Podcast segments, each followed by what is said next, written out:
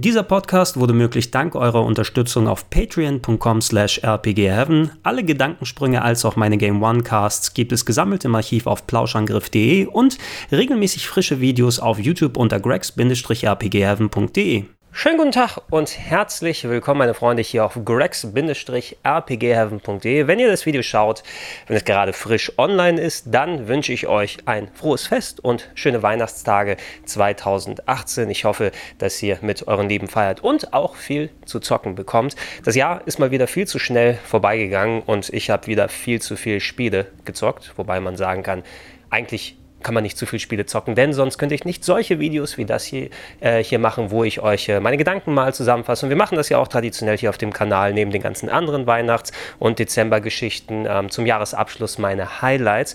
Im letzten Jahr hatte ich anders als wie sonst keine Top 11 meiner äh, Lieblingsgames 2000 XX dann gemacht, sondern weil es so viele gewesen sind, eine Top 20. Und dieses Jahr sind tatsächlich auch wieder sehr, sehr viele zusammengekommen, dass es in den nächsten Tagen auch eine Top 20 meiner Lieblingstitel 2018 geben wird, mit viel Kommentar dabei. Da es so viele sind, werde ich die Videos diesmal ein klein wenig erweitern. Es wird nicht mehr Videos geben, sondern es werden mehr Spiele pro Video vorhanden sein. Also ihr werdet dann für den größten Teil zum Beispiel nicht zwei äh, Spiele pro Video haben, sondern gleich drei derer, sodass bis zum Ende des Jahres die Top-Liste durch ist und ihr gerne auch da in die Comments Sachen mit reinposten könnt. Bevor wir mit der Top-Liste morgen anfangen, ähm, habe ich aber auch etliche Titel dieses Jahr gespielt, auf die ich mich persönlich gefreut habe, gaming-technisch Erwartungen dabei gehabt habe und dann habe ich die Sachen gespielt, dann habe ich die Hardware ausprobiert und dann dachte ich, oh, das ist nicht ganz das gewesen, was ich mir so erhofft und erwartet habe. Deshalb werden wir einmal einsteigen mit den Top 5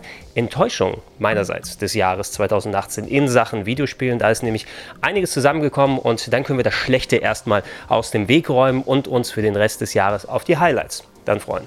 Ähm, Top 5, Flop 5 kann man es nennen, habe ich mir ausgesucht. Darunter sind Spiele als auch Hardware-Geschichten mit dabei. Und wie gesagt, damit es in Richtung Enttäuschung geht, das bedeutet per se nicht, dass es die allerschlechtesten Spiele sind, die ich dieses Jahr gespielt habe, durchgespielt habe, lang gezockt habe, sondern da muss ja eine gewisse Erwartungshaltung gewesen sein. Da musst du gesagt haben, hey, ich äh, wollte mir aus dem oder diesem Grund mir dieses Spiel angucken, mir diese Hardware anschauen und dann hat es mich doch ja äh, nicht so überzeugt, wie ich eigentlich wollte, vielleicht sogar richtig ins Mark getroffen und äh, deshalb sind hier eben die Titel, wo ich so ein bisschen Erwartungshaltung hatte, wo ich ein bisschen Hoffnung drin hatte, vielleicht sogar sehr viel Hoffnung und dann kamen die Messer, die Messer raus und haben äh, direkt mir so ins Herz gestochen, dass mir der Bart weggeflogen ist. Übrigens auch ganz frisch für euch jetzt hier. Ich hoffe, ich sehe ein bisschen jünger aus wieder, ne? Ja, die 40 kommen nicht mehr ganz so rüber.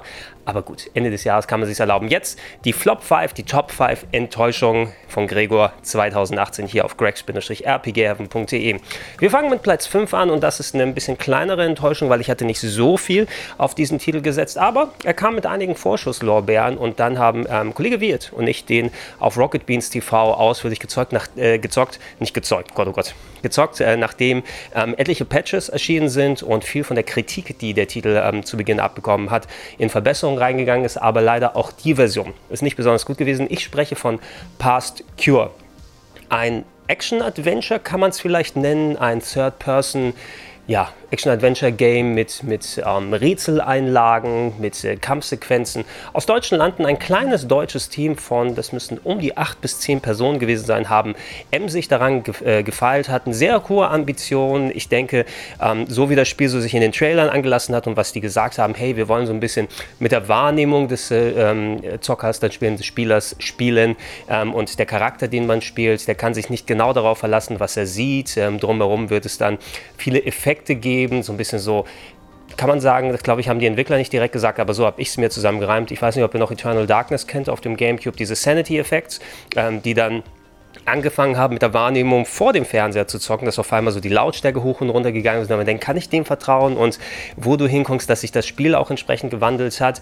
Ähm, als das Spiel danach rausgekommen ist, hat man leider gesehen, dass die Ambition nicht wirklich dem Anspruch dann äh, entsprochen hat. Denn das Game ist ein Third-Person-Game geworden, wo die Action überhaupt nicht gut funktioniert, wo die äh, Grafik wirklich mega, mega mau leider ist. Also für acht bis zehn Personen, die daran entwickeln, ist sie durchaus solide, kann man sagen, aber das ist so ein bisschen verhoben kann man es nennen. Ne? Also wenn du mit so einem kleinen Team sagst, hey, wir wollen uns an die Alan Wakes herantrauen und allgemein an so Remedy-Spiele, an das hat es mich nämlich am ehesten erinnert. Und dann kommt eben ja, so ein Ding raus wie viel gewollt und nicht gekonnt, nicht zusammenbekommen, dann ist es eben echt mega schade. Und auch alles von der Storystruktur her, der Charakter irgendwie, der ist in seinem Haus und auf einmal verändert sich das drumherum, das Licht geht aus und alles, hat man auch leider vieles so ein bisschen schon gesehen. Ich hatte auf jeden Fall Bock drauf und auch dieser Rätselaspekt, da, der spricht mich ja immer nochmal im Besonderen an. Aber Rätsel waren obtus, gerade in den ersten Spielstunden. Das war sehr unverzeihlich von der Schuss- und der Waffenmechanik und den Respawn-Punkten und so weiter. Und das drumherum war weder gut genug inszeniert noch spannend genug, um mich da dran zu halten. Und äh, ich hatte mich echt, äh, also ich, ich bin auch ein Proponent von solchen Sachen. Es muss nicht das größte AAA-Game sein, es muss nicht das aufwendigste Game sein, was du je gesehen hast und gezockt hast. Aber selbst in dem Maße hat mich leider Past Cure enttäuscht. Und selbst wo ich es in der verbesserten Version gespielt habe, ne, ist es nicht so rübergekommen, wie es sollte. Deshalb, ich weiß nicht, ob ich mich nochmal dran äh, ranwage, aber selbst die ganz kleine Hoffnung, die ich hatte, die wurde leider enttäuscht. Und deshalb landet es hier ganz hinten bei mir in der Flop 5 auf Platz Nummer 5. Platz Nummer 4 ist ein Spiel, da habe ich ein bisschen mehr drauf gegeben. Da habe ich mit Kollege Elias vorletztes Jahr, also wenn ihr das 2018 guckt, 2016 auf der äh, Gamescom waren wir bei den Entwicklern ein sympathisches Duo an Spaniern müssten es gewesen sein, die äh, sich quasi, weil sie die Idee hatten zum Spieleentwickler, dann äh, irgendwie aufgebaut haben und gesagt haben, hey, wir holen Leute dazu, die sich damit auskennen. Die wollten ein Top-Down Action-Adventure mal wieder, kann man so nennen, Metroidvania-artig Action-Game mit Leveln aufgebaut, äh, Spiel machen, was so ein bisschen an so die Goonies erinnert oder was wir danach ähm, mit Stranger Things gesehen haben, ja, so eine Reminiszenz an diese ganzen Kinder Abenteuergeschichten, ähm, Filme, die durchaus auch mal ein bisschen krasser sein konnten, wie wir sie aus den 80ern kennen mit äh, Monster Busters oder eben ähm, die Goonies und die anderen Sachen, die gekommen sind, mit der ganzen Nostalgie dann da mit drin hängt. Ich war sogar mehr davon überzeugt, äh, noch weil es so diesen schönen Pixel-Stil hatte und vor allem auch äh, Musik. Eines meiner Lieblingsmusiker drin hatte, eines meiner Lieblingslieder der letzten Jahre von äh, Timecop 1983. Das ist ein Synthwave-Künstler aus äh, Holland und der macht wirklich wahnsinnig gute Musik. Auch dieses Jahr wieder ein sehr schönes äh, Album mit äh, Night Drive, glaube ich, ist es nicht Night Dive, sondern Drive mit dem Fahren und so weiter. Und ey, ich höre die Musik rauf und runter und ich höre da und ich sage, Alter, ne, das ist ja, das Lied kenne ich doch, ne? Und dann, ja, ja, wir haben ihn dazu geholt, weil es die Musik macht und ich denke, ey Leute, ihr seid auf einer Wellenlänge mit mir. Ich habe das Spiel gezockt, viele verschiedene Charaktere, die man probieren kann, mit verschiedenem Gameplay, alles von der Top-Down-Perspektive, ein bisschen Action, eine Geschichte, die sich irgendwie darum dreht, so ein typischer 80er Jahre Plot. Ein Bösewicht hat ein ein Werkzeug entwickelt, ist es ein Element irgendwie sowas gewesen, mit dem man die Welt der Geister kontaktieren kann und äh, das konnte man dann, das war so das Gimmick am Spiel, dass man wechseln konnte zwischen der Welt der Geister und mit Geistern reden konnte, die da drumherum waren. Das konnten Neandertaler oder auch Dinosaurier sein, die da rumgestanden sind, aber auch, dass das äh, interagiert hat mit der Welt der Toten und dadurch ein gewisses Element reinkommen soll. Ich habe es dann gespielt und leider ist es irgendwie, als es rausgekommen ist, ist diese 80er Jahre Retrowelle schon ein bisschen vorbeigezogen. Ich mag sie immer noch sehr gerne, aber sie ist nicht so fresh und ist nichts mehr so Besonderes, vor allem nachdem Stranger Things sich ja anscheinend auch daran ein bisschen totgelaufen hat. Und äh, wer jetzt nochmal, obwohl ich sehr gern Synthwave höre und die Musik ich auch ohne Ende weiterhören werde mit, dieser, mit diesem 80er-Touch, mit diesen gated Drums, mit diesen Synthesizern, die da reinhauen, das finde ich eben cool, die Ästhetik, ne, aber die ist auch natürlich schon einigermaßen ausgespielt. Und Crossing Souls bot weder spielerisch noch leveltechnisch, vor allem auch gameplay-technisch so an, an, anspruchsmäßig. Da waren einfach Sachen, die waren entweder viel zu obtus von den Rätseln her oder waren mal auf einmal ganz krasse Einlagen, wo die Steuerung nicht ganz hinterher kam, dass ich da äh, mich vernünftig, also dass ich den Bock hatte, eher mich an diesen schweren Herausforderungen da dran zu setzen, sondern mehr mich darüber geärgert habe, dass die Steuerung nicht ganz mitgekommen ist. Und irgendwie hat mich das Spiel nach ein paar Stunden verloren. Und das finde ich eben sehr schade für etwas, weil das auch wirklich grundsympathische Leute waren. Ich glaube, die auch das Herz am rechten Fleck hatten. Und ich hoffe, dass es ein gut genuger Erfolg für die gewesen ist, noch mehr Sachen zu probieren.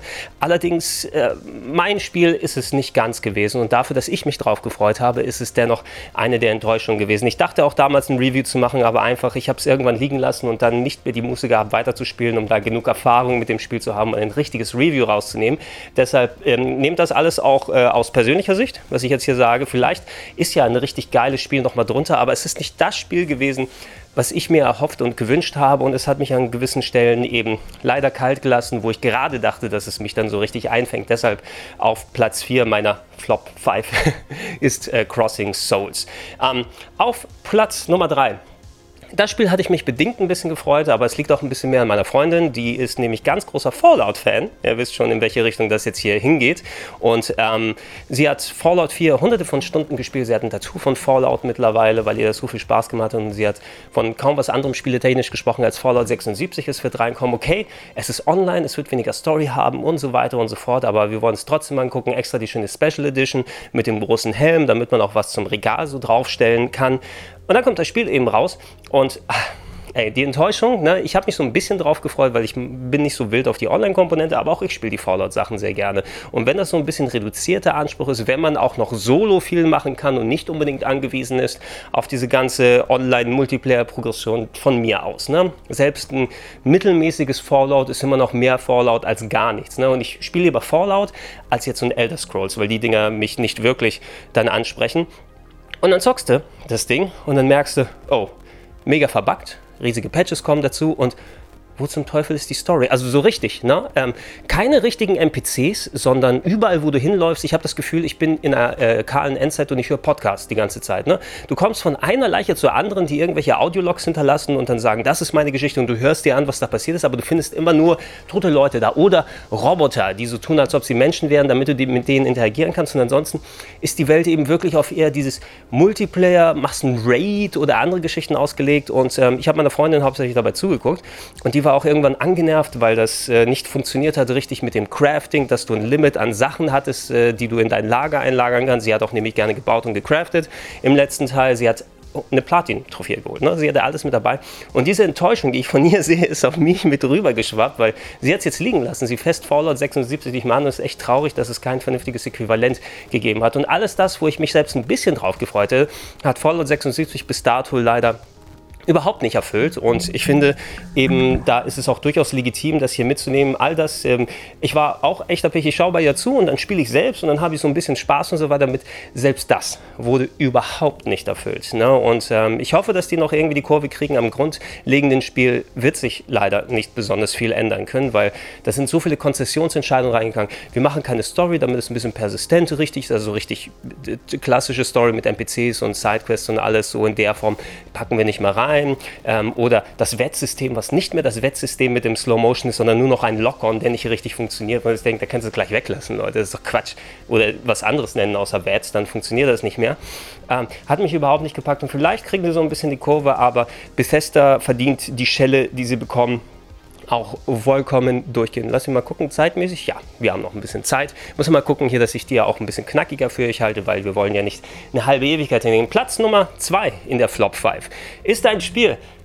Okay, auch hier, wie viel Erwartungshaltung hat es und wie viel wird es noch limbomäßig unterboten?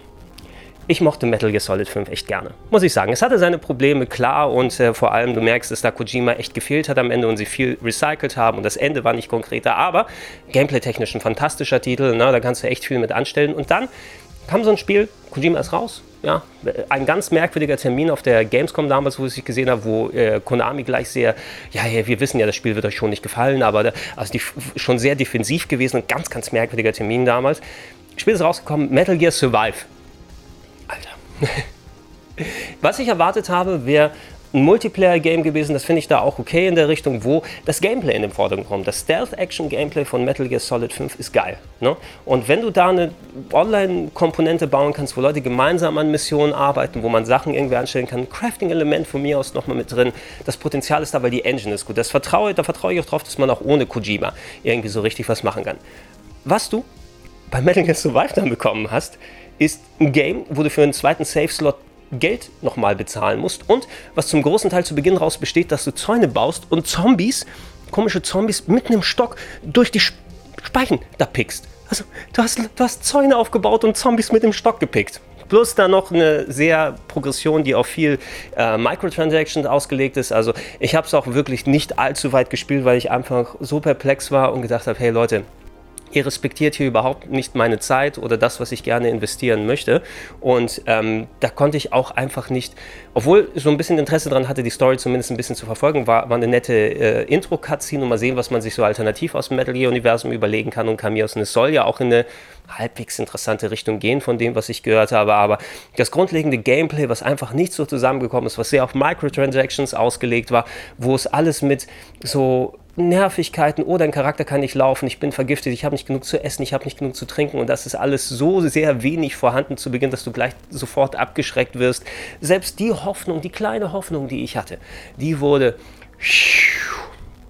mega unterboten und deshalb ist Metal Gear Solid Survive, Metal Gear, nee, Metal Gear Survive, nicht mal Solid, Metal Gear Survive auf der Nummer 2 und meine größte Enttäuschung des Jahres ist ein Stück Hardware, es ist die PlayStation Classic. Ah braucht man nicht so vorne, also da, da hinten dran zu halten, weil, hey, als es angekündigt wurde, ich mag die Mini-Konsolen, ich habe viele Videos, viele Specials gemacht, vor allem, weil sie patchbar sind und man die upgraden kann und dann Nintendo Classic Mini ist super, Super Nintendo Classic Mini ist superer, solche Sachen wie das C64 Mini oder der C64 Mini funktionieren, das Neo Geo Mini hat seine Unzulänglichkeiten, aber ist auch noch eine sehr solide Hardware.